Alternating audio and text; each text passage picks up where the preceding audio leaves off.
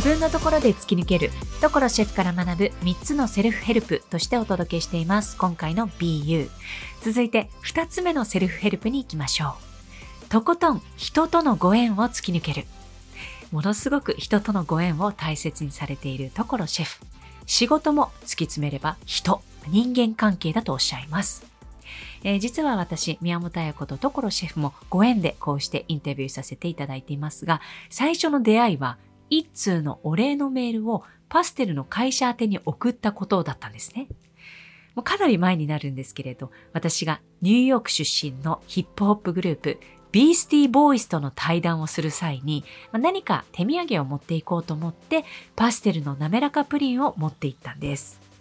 で、来日プロモーションというのは、まあ、どのアーティストにとってもちょっと負担でしてね、かなりこう疲れていたんですね。ビースティボーイズのメンバーも結構もうくたくたでテンションが低い状態だったんですけれども、まあ、インタビューを始める前に滑らかプリンをお渡ししたらもうその場ですぐ食べ始めて、わ、うまい美味しいこんなに美味しいデザート食べたことがないもう今すぐシェフを呼んできてくれシェフに会いたい話したいってねもうそれまで不機嫌だったんですが、もう一気に笑顔になって、その30分のインタビューも終始ご機嫌で大盛り上がりで、まあ、あの、普段では見られないビースティーボーイズの違う側面がね、たくさん出た特別なインタビューになった思い出があります。で、私自身もそれが本当に嬉しくて、実際にそのエピソードを、まあ、パステルの会社にメールしたことで、こう、所さんとの出会いにつながったんですね。まさに所さんのプリンがつなげてくれたご縁でした。面白いですね。人とのご縁って本当どうなるかわかんないんですよね。これがやっぱり面白いところですよね。いやだからね、続く人もいれば続かない人もいるし。はい、いやなんかこう全然しっくりこないんだけどすごくなんかご縁が深まったりとかっていうのもあるじゃないですか。だからここら辺もやっぱりあんまり決めつけないでいかにこうフラットでいられるかっていうのも大事なのかななんて思いましたね。うん、あの例えば長く会ってなくても、はい、また会いたいなと思うかとか、またなんか機会があった時に、ああいつ会いたくないと思われるのかどっちかですよね。でも、会いたいなと思われるような人間でいたいなと思うし。うん人を中心に人を大事にするというポリシーのところさん。実はお菓子も味というものの土台は心だと。このような考えになったのはなぜだと思いますか？結局あの自分が何のためにお菓子を作ってるのかっていうところに突き詰めていくと目的は多分そのお菓子の先にある食べた人の笑顔でありそういったもんだと思うんですよね。だからそこに気づいた時になんかやっぱり人との関係というか人を大事にするっていう気持ちがすごく大事なんじゃないかなって。例えば、その、同じ材料を用意して、片方は好きな人に作る。片方は嫌いな人に作るとしたら、絶対最初の方が美味しくなると思いません？絶対そう思いますよ。なんでしょうね、あれはね。愛情というか。なんて言うんだろう、うん。食べる人に喜んでもらおうっていう気持ちが働くから、まあそれだけ食材も作る時も配慮するし、美味しく作ろうとするし。でも片や嫌いな方だともうどうでもいいと思うから、そんな結果が美味しくならないに決まってますよね。だから、だからそれと一緒で、毎日お菓子作ってても、そのお菓子を作るのが目的ではなくて、やっぱりお菓子の先に、やっぱり笑顔になってもらいたいという気持ちがあるかどうかっていうのが、すごく大事だから、日頃から人を大切にする、人との関係、ご縁を大事にするっていう気持ちがないと、多分そこに行かないんじゃないかなっていう思いはありますね。あの独立された後はいろいろな会社とか企業のお菓子のコンサルティングとかもされていらっしゃいますよね。はい、あとあの監修とかも所さん監修したデザートとかもたくさんあるんですけれどもやっぱり、まあ、お金というのはこう価値の等価交換だと思うんですがこうこの所さんのこう人を大事にしているっていうその気持ちとちょっとずれがある人とこうお仕事をしたりとかなんかそういうことも多分いろんな全国回られると気持ちのいいことがなかったとかね、あまあ、なんていうんですかね、こう、まあ、裏切られたという形だったりとか、何かこう、ちょっと不快な思いをしたりとか、そういうこととかはなかったですか？いや、当然ありますよ。うんうん、例えば、うん、私の思いと、ちょっと違ったり、うん、はい、お付き合いするトップの考え方が、ただ儲かればいいとか。はいはいはい。売れればいいっていうとか、もうそれだけでいいっていうとか。これはしかもなんか所さんの監修じゃなくて自分が作ったんだみたいなのとかわかんないですけど。絶対に表に出ないでくれって言われたこともありますし。あそうなんですか？ええー、でこれはうちのブランドなので、ええ、一切関わったことはもう言わないでほしいとかあそうなんですかこともあるし例えばその教えてしばらくしたっていくと材料が変わってたりとかあのまあ、ね、コストダウンのためにね。でも結局そういうところっていうのは、ダメになってくるんですよね。そうなんですね。不思議ですよね。だから、やっぱり思いがないと、うんうんうん、例えば美味しいものを作って、美味しいものを広げていって、なんか笑顔を増やしていこうとかっていうようなトップが考えがあると、その店は繁盛が長く続くし、ただ儲かればいいとか、一時売り切って、それで終わりでもいいぐらいに考えてるようなところは、なんか一時売れても長く続かないような気がしますね。で僕はどっちかというと教えに行って、いろんなトップとも会うし、いろんな人とも会うし、まあいろんな場所行っていろんな食材との出会いもあるから、個人的にはすごく、なんていうかね、教えに行って逆にインプットしてるんですよね。自分自身がこう吸収してる部分があって、でそれを今の岐阜のお店に生かしてる部分もあるし、で、こう製造を教えるんだけど、作り方を教えるっていうよりは、仕事に対する姿勢だとか、考え方をもうやたら押し付けてますね。えー、そうか。そうするといろんなお店、まあ、コンサルだったり監修だったり関わることでその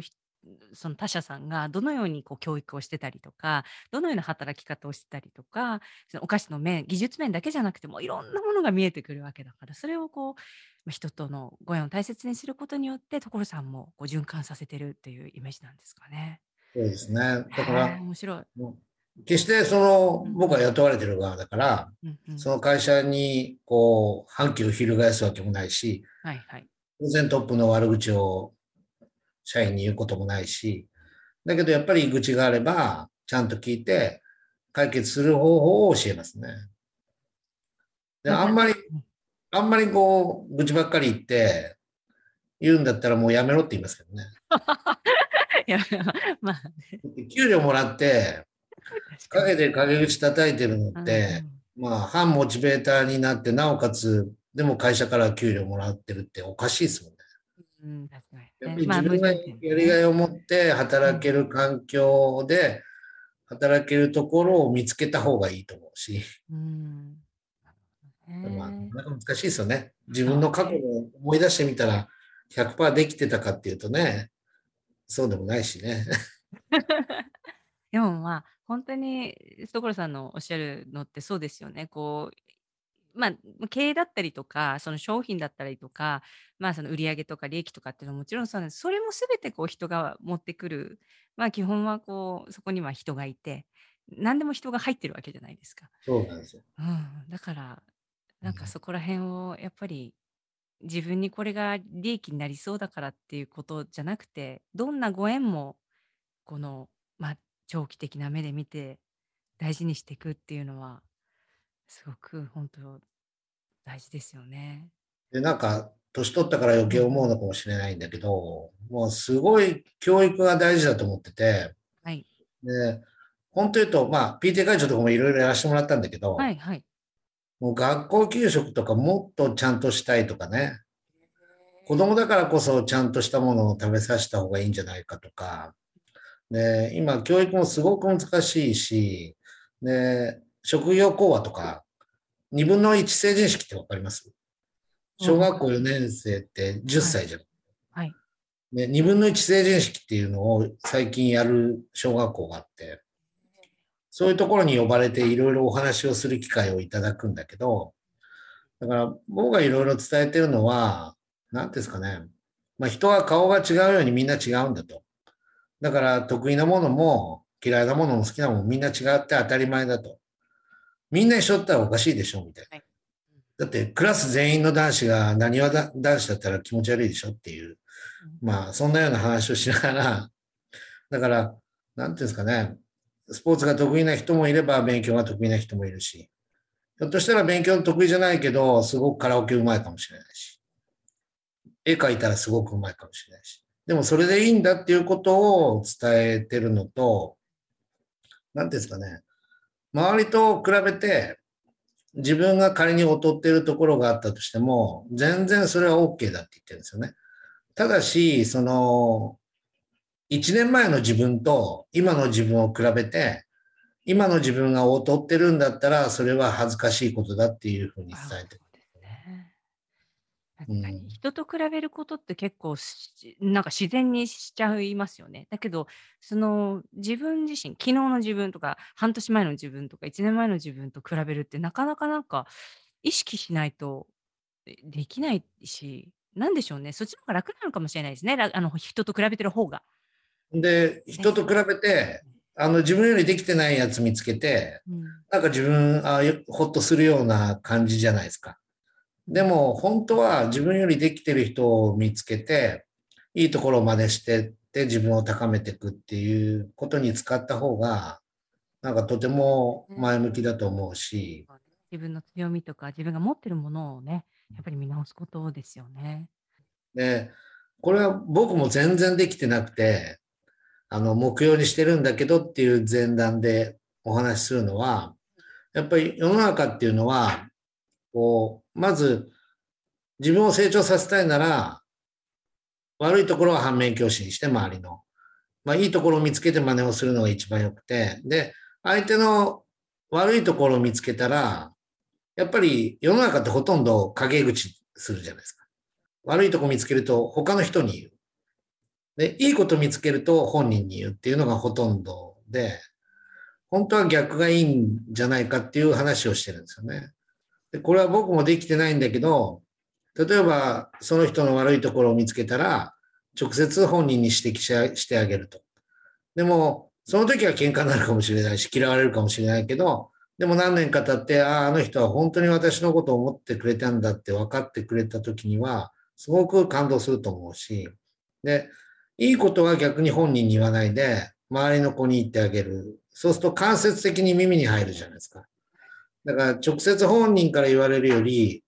あの人、あんたのこと褒めてたよなんて言われた方が、多分嬉しいと思うんですよね。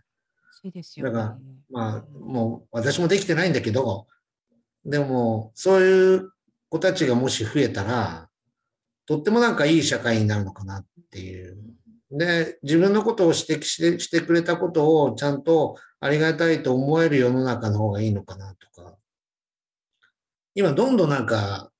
自分が良ければとか、自分の会社さえ良ければとかっていう方向になんか向いてるような気がして、ちょっと怖いんですよね。あのやっぱりこう個人の力っていうのがすごくこう発揮しやすい個人に力を持つことがこう許される社会になってきたっていうのも大きいですよね。だからこう、まあ、自分がやりたいように自分がしたいようにっていうのはすごく合ってると思うんですけどもちろん。なんかそのそこら辺のこのなんで線引きじゃないけど、全部が 全部そう自分軸だからいいってわけでもないしねなんかねその辺が難しいですよね。でもなんか結局やっぱり、まあ世の中どんどん便利になっていくんだけど、はい、やっぱりその先に人がちゃんといるのかどうかっていうのかな。人のためになってるのかどうかとか、なんかそのあまりに便利になるんだけど、それが逆にいざこざを生んだり、ストレスになったりっていうんだったら、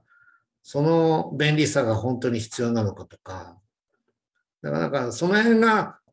ちゃんと先にある人の幸せを見てるのかどうかっていう、その便利さにね、っていうところも大事なのかなっていうふうに思ってますけどね。人とのご縁は究極のところ、どうしたらこの人を笑顔にできるかを考える。まあ、そうすると自然とご縁もつながっていって良いことがどんどん生まれてくると。所さんのお話を聞いてそんな風に感じました、まあ、常にそう考えることによって意識を高く保つことができるのではないでしょうか。私も改めて人の笑顔を意識して過ごしていきたいなと思います。さてパート3ではとことん一点だけで突き抜けるをテーマにお話ししています。ぜひ聞き進めてみてください。